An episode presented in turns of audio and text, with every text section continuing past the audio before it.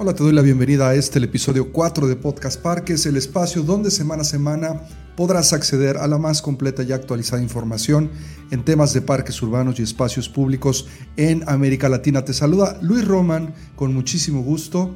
En este episodio vamos a poder aprender juntos sobre los ocho pasos para establecer un sistema de parques de excelencia en tu ciudad. Vamos a empezar a reflexionar si cuenta tu ciudad con una oferta definida y clara de parques, dónde están y qué le pueden ofrecer a los ciudadanos. Identificas que hay parques abandonados o subutilizados. Continuamente los parques de tu ciudad se enfrentan a problemáticas de mantenimiento y no cuentan con una oferta de programas para la gente, cosa que es muy común. Bueno, el establecer un sistema de parques nos va a poder ayudar a resolver este y muchos problemas relacionados a los espacios públicos de nuestras ciudades. Además de que resuelve una de las principales promesas que como profesionales en espacio público y parques debemos de cumplir. El considerar el espacio público como un legado para las nuevas generaciones. De esto y más vamos a hablar el día de hoy. Quédate con nosotros, lo haremos enseguida. Comenzamos. Estás escuchando Podcast Parques, donde encontrarás tips, consejos y las mejores prácticas probadas por expertos internacionales. Esta y cada semana. Ahora con ustedes, su anfitrión, Luis Roman. Te quiero comentar que cada vez que publicamos un episodio de Podcast Parques, eh, puedes encontrar todas las referencias. Eh, las ligas de interés, las cosas que podemos ofrecerte contenido gratuito para ti en las notas del podcast. puedes acceder a www.anpr.org.mx y ahí podrás encontrar cada uno de nuestros episodios. Como te comento, dentro de las notas podrás acceder a recursos importantes. Bueno, vamos a empezar a hablar un poco ya del tema y tratar de entender eh, cuáles son estos factores de éxito para que el sistema de parques pueda realmente darse de manera integral. Y una de las cosas importantísimas, primero que nada, son los árboles. Nuestra ciudad debe de contar preferentemente con un plan o estudio de arbolado urbano. Una de las bases fundamentales para nuestro sistema tiene que ser los árboles y tenemos que conocer, tener información de cuántos tenemos, dónde se encuentran ubicados, de qué especies son y qué problemas están enfrentando, si tienen algún tipo de enfermedad, etc. Segundo, la salud. La ciudad debe de promover dentro de los objetivos de nuestro sistema de parques la prevención, es decir, el parque como este gran catalizador para poder mejorar las condiciones físicas de eh, las eh, personas que viven en la ciudad, poder hacer que nuestro sistema enfrente estas enfermedades relacionadas al sedentarismo y a la obesidad, como la diabetes y la hipertensión, es importante en el sistema. Y en tercer lugar, tenemos que considerar la equidad, el acceso eh, limitado a la naturaleza es uno de los retos más importantes que enfrentan las ciudades eh, latinoamericanas y en la idea de construir un sistema debemos de poder hacerlo de manera equitativa. Esto es un gran reto, no solamente la parte de los presupuestos, sino también en qué hacer primero, dónde poder establecer eh, los equipamientos, dónde desarrollar las ideas, etcétera, pues es un tema fundamental. El cuarto punto es esta palabra que hemos estado escuchando mucho durante la pandemia, que es la resiliencia. Problemas relacionados con infinidad de cosas, ¿no? Inundaciones, sequías, eh, los terremotos, muchísimas cosas afectan o pueden afectar directamente un sistema de parques. Entonces, debemos de considerar las acciones necesarias para aliviar estos problemas y plantearlas dentro de los objetivos de nuestro sistema. Como quinto eh, punto, dentro de las cosas más importantes que considerar en el establecimiento del sistema, es siempre tender a tener más y mejores parques. Es decir, debemos de contar con una política pública en los programas de desarrollo eh, urbano de nuestras ciudades que puedan garantizar un crecimiento sincrónico de la ciudad y el espacio público. ¿Qué quiere decir? Que crezcan de la mano. Así como vamos a crecer las calles, y obviamente los desarrollos de vivienda, el espacio público lo tiene que hacer. Es eh, poderle permitir tener acceso a todas las personas estas oportunidades de espacio y de recreación. Tomando en cuenta estos factores, vamos a pasar a enumerar los ocho pasos que debemos de seguir para el establecimiento de nuestro sistema. Y típicamente, eh, hay que decirlo en orden un poco, para que puedan tener una secuencia y un orden, una claridad dentro del establecimiento del sistema. Punto número uno, debemos de comprometer a todos los actores en el proceso. Es decir, la comunidad aquí es siempre lo más importante durante el proceso de establecimiento del sistema.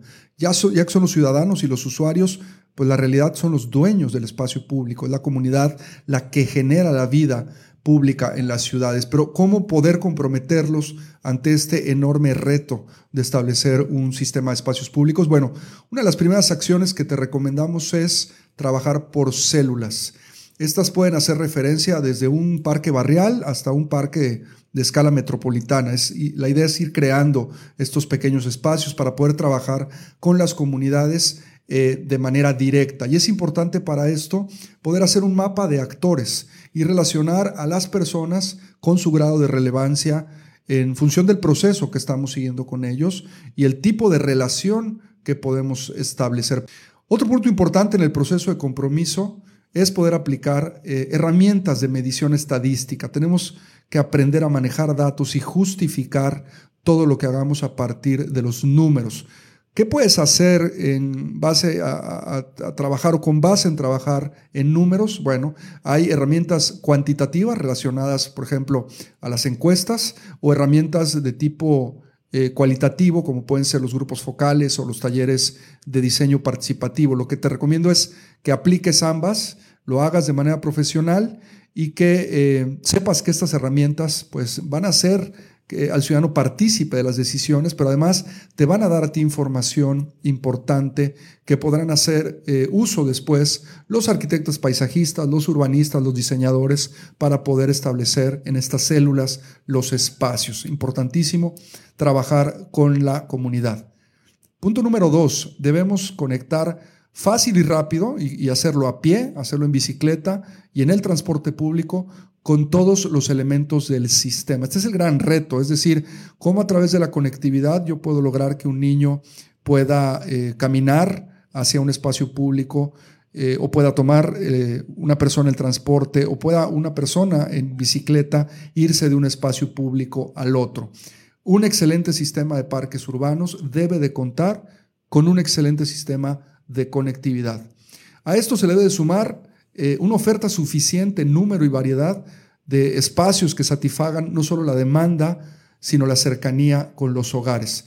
un indicador que a mí me gusta mucho es este tema de las siete cuadras o los diez minutos caminando, que es una medida que han implementado diferentes autoridades en ciudades en el mundo como un estándar de lo que una persona eh, con una capacidad regular o media eh, física, eh, eh, en el sentido de poder hacer la caminata, pueda acceder a un parque. De la misma forma, la ciudad debe de invertir en desarrollar banquetas. estas banquetas, bueno, en México las llamamos así, en otros lugares las llaman veredas, tienen diferentes nombres y también con esto de las banquetas, las ciclovías.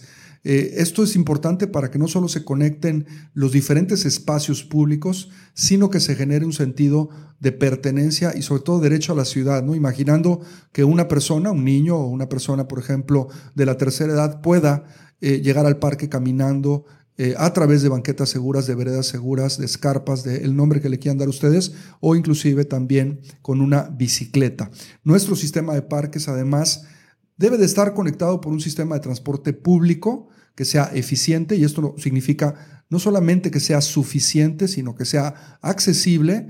Esto es un tema de precio, pero también es un tema de eh, instalaciones, que los autobuses cuenten eh, con estos accesos para las personas con capacidades que eh, no, les, no, les, permitan a una persona que normalmente lo puede hacer acceder de manera tan rápida al, al, autobús, al microbús, al bus, como le llamemos, sino también las rampas y los espacios para que las personas se puedan desplazar. Pero también el sistema tiene que ser constante y tiene que haber una frecuencia, pues para que la gente pueda salir y entender a qué hora va a poder pasar y con qué frecuencia lo va a hacer el autobús para poder llegar y conectar a cualquier eh, parque o espacio público de nuestro sistema. El número tres, hay que localizar, adquirir y clasificar la tierra disponible que tenemos en la ciudad para el sistema actual y sobre todo también pensar a futuro con reservas. Bueno, hay que planear esto a largo plazo y esto nos lo enseñan mucho, por ejemplo, culturas japonesas, ¿no? que la planeación de largo plazo es una planeación de vida.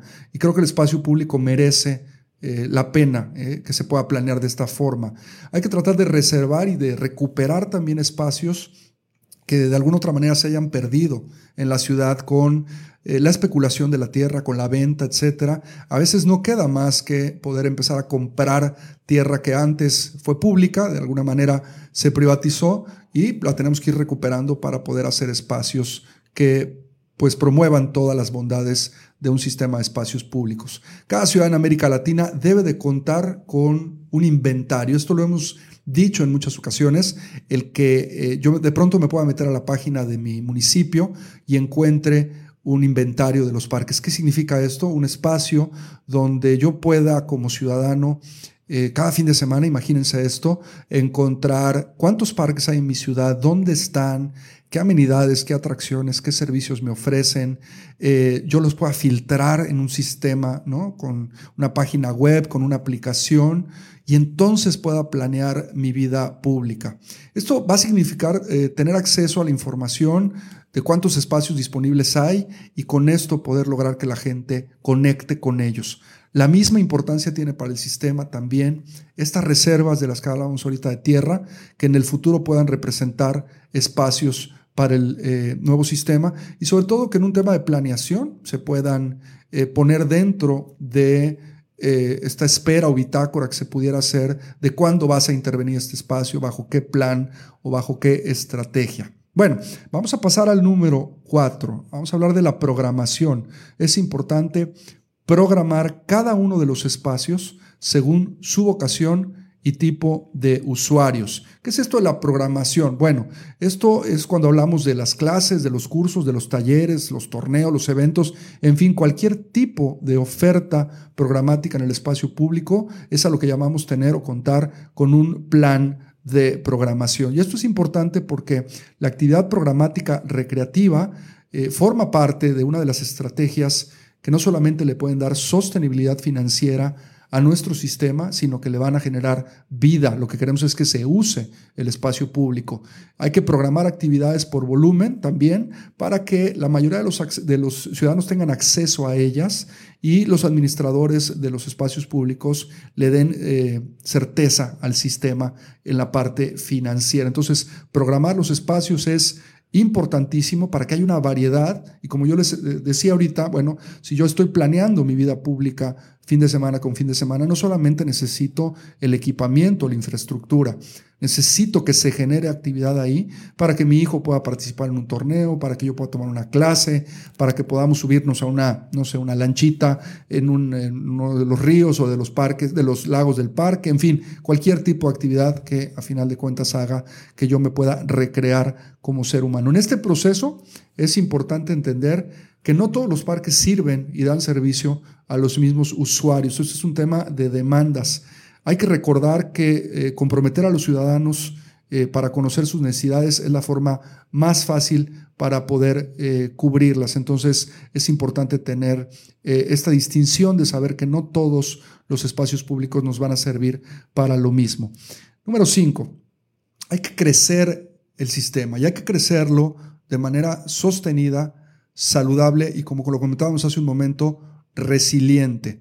Nuestro sistema necesita bases sólidas para poder crecer y para esto es importante lograr un diseño orientado a privilegiar temas como la, biodiversidad y el cuidado del medio ambiente. También tenemos que sumar eh, la promoción del sistema como lo decíamos hace un momento, como una, un tema de prevención de enfermedades y que cada espacio, cada parque en nuestro sistema pueda ayudarnos a incrementar la resiliencia de la ciudad.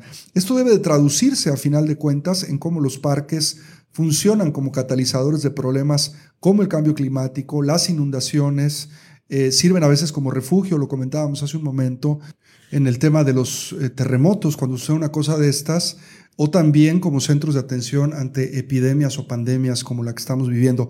Otra de las cosas importantes, y es esta cara de la resiliencia y que debido a esta pandemia que estamos viviendo, se convierte en una oportunidad para el espacio público, es este papel fundamental en el desarrollo y mejoramiento de las condiciones económicas de los ciudadanos, eh, al poder el espacio generar empleos, turismo, economía, qué importante es proteger ahora a toda la gente que no tiene empleo y tratar de, que el espacio público sea un refugio para que puedan sobrevivir. Un poco el tema de, de, cómo el espacio público puede ser este lugar donde la economía informal, que es muy grande en nuestros países, pueda encontrar este lugar, este espacio para poder desarrollarse. Bueno, vamos al número seis, mantener y proteger los espacios a través del involucramiento de estos actores que hemos hablado, eh, nuestro sistema puede llegar a gozar de un ambiente de seguridad y respeto. Hay que preguntarnos y reflexionar este tema de la seguridad tan importante eh, y entender si alguna vez hemos, nos hemos sentido inseguros en el parque o si creemos que con la sola presencia de las autoridades esto se va a solucionar. Si logramos mantener y proteger los espacios como una tarea y responsabilidad de todos, vamos a poder mejorar la seguridad. En la parte del diseño participativo siempre provocamos que se dé la apropiación eh, de nuestro proyecto eh, en equipamiento, en calidad, en programación y en mantenimiento. Y, estos son algunos de los factores que pueden aumentar el uso y pertenencia al espacio y con esto provocar que se mantengan eh, protegidos y seguros. Esto sumado a una buena política de la municipalidad del uso de los espacios, a la vigilancia continua de las autoridades y a los vecinos, y sobre todo poder darle a nuestro sistema las herramientas para poderse mantener siempre eh, cuidado y seguro, van a garantizar que sea un sistema sólido y eficiente y saludable. Vamos al número 7 de nuestro conteo y esto tiene que ver con la sostenibilidad financiera. Hay que sostener financieramente lo que se planea, diseña y construye. En otras palabras, y esto es bien importante entenderlo, no podemos seguir planeando, diseñando, construyendo espacios públicos, parques urbanos que no podamos mantener. Todo lo que se construye en el sistema debe de tener algún tipo de herramienta que le permita su vida eh, o, mejorar su vida y sus condiciones, la vida del activo, del equipamiento, etcétera, a través del tiempo. Esto puede ser eh, por medio de impuestos que la propia ciudad recolecte o a través de estrategias de fondeo y captación de recursos, organización de eventos. Hay opciones como el manejo de las concesiones eh, de manera apropiada y con reglas claras, estrategias de donativos, de patrocinios, eh, promoción de actividades recreativas, como lo comentábamos hace un momento, de bajo costo. En fin, estas son algunas de las herramientas que puedes usar para fortalecer la capacidad financiera de los del sistema de parques de tu ciudad, de los parques que conforman tu sistema. Número 8, vamos a hablar de institucionalizar nuestro sistema. Esto eh, es importante dentro del accionar de la vida pública en las ciudades de América Latina para garantizar que trascienda a las personas la institucionalización de las organizaciones, en este caso de nuestro sistema. Entonces, como una medida fundamental para garantizar la vida del mismo y sobre todo su trascendencia en estos ciclos políticos de, las ciudades en las que vivimos, nuestro sistema debe de ser institucionalizado. Para poder hacer esto, eh, tiene que suceder tres cosas fundamentales. Una es contar con este inventario de los espacios que hace un rato hablábamos, saber qué hay en ellos, las amenidades, las atracciones, los servicios, todo lo que tenemos dentro de cada espacio. Tenemos preferentemente que contar con un presupuesto participativo que sea anual y que aumente gradualmente con reglas claras y que obedezca eh, al principio de la equidad, es decir, que podamos distribuir los recursos pensando en que todos los ciudadanos debemos de aspirar a contar con espacios públicos de calidad. Tercero, tenemos que contar con un capitán en el sistema. Esto puede ser una coordinación, una dirección, una secretaría, alguien que se encargue de manera directa y específica de todo lo que tiene que ver con los parques en nuestra ciudad. Si hacemos esta reflexión de que los espacios públicos son estos lugares donde, como lo hemos venido diciendo, se genera la vida pública y esto debe de ser lo más importante para los que administran las ciudades, para los, las autoridades y para los mismos ciudadanos, entonces las ciudades necesitan tener a un responsable directo que mantenga, que administre y que gestione estos activos sociales. Estos son los ocho puntos más importantes que toda ciudad debe de seguir para fortalecer o establecer un sistema de parques y espacios públicos. Y haciendo un resumen rápido de ellos, vamos a ir cerrando el contenido del día de hoy diciendo que un sistema de parques urbanos de excelencia debe de comprometer a todos los ciudadanos en la conformación de los espacios, debe de conectar fácil y rápido a pie, en bicicleta y en transporte público con todos los elementos del sistema, debe de poder eh, darle la oportunidad a todo el mundo de localizar, eh, las autoridades deben de adquirir y clasificar la tierra disponible para el sistema actual y sus reservas, debe de poder ofrecer programación, es decir, actividades recreativas, sociales, culturales, deportivas, en todos los espacios, según su vocación y según el tipo de usuarios que asisten a este espacio. Eh, número cinco, debe de crecer de manera sostenida, saludable y resiliente nuestro sistema. Eh, el número seis debe de mantener y proteger los espacios que hay en el mismo, crecerlos también. Debe de haber una parte de sostenibilidad financiera donde eh, lo que se planee, diseñe y construya se pueda mantener solo y al final debe de institucionalizarse para que haya una trascendencia dentro de esto. Bueno, esto eh, es una reflexión interesante que hacemos en este podcast Parques que espero que te haya servido. Te quiero recordar que este y muchos otros más contenidos eh, gratuitos están disponibles en la página de la ANPR, www.anpr.org.mx. Encontrarás nuestra revista Parques, la sección de podcast, nuestro blog, webinars de, acceso gratuito. También te invitamos a suscribirte a la membresía de la asociación para que además puedas disfrutar de otro tipo de beneficios como el acceso a nuestros directorios, la bolsa de trabajo, la creación de tu perfil profesional.